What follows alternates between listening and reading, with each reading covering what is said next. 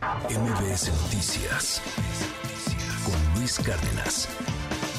Hoy es miércoles de libros, de libros con Dalila Carreño, en este momento en donde es tan urgente, tan necesario que, que nuestros pequeños vuelvan a leer, caray, que puedan tener un libro entre las manos, el amor del libro objeto, es, eso es bellísimo, que que puedan tener la capacidad de disfrutar, de perderse, de entenderse en un texto.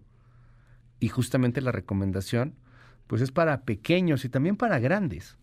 ¿Dónde está arte? Con unas ilustraciones hermosísimas, una edición de Alfaguara. Cuéntanos, cuéntanos, Dalila, qué bella, qué bella recomendación nos traes en este día. Además, muy bueno como para regalito de Navidad también. Buen día. Sí, es. Hola Luis, buenos días, qué gusto saludarte a ti y a todo tu auditorio. Y pues sí, justo les traemos este libro que nos permite dar un curioso y fascinante recorrido por algunos de los museos de la Ciudad de México.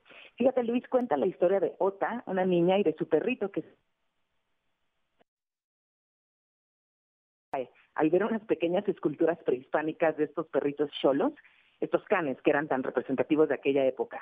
La autora, Caterina Álvarez, pues creo acercar a los lectores a los museos de una forma lúdica. Así es, pues justo es una aventura que protagonizan Ota y Artemio y ellos van conociendo diversas manifestaciones artísticas que forman parte de espacios como el Museo de Arte Moderno, el Castillo de Chapultepec, el Museo de Arte Popular, el Franz Mayer, el Museo Universitario de Arte Contemporáneo. Así que pues creemos justo Luis, eh, como lo comentabas, las ilustraciones son muy llamativas, son María del Mar Hernández y también de Emilio Ramos y destaca obras de figuras como José Chávez, el gran Vicente Rojo, Manuel Álvarez Bravo, Francisco Toledo, Lourdes Grobet, Rufino Tayo, y pues después de escuchar los resultados de la prueba PISA,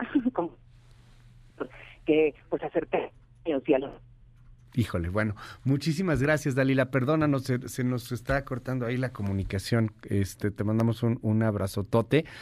MBS Noticias con Luis Cárdenas.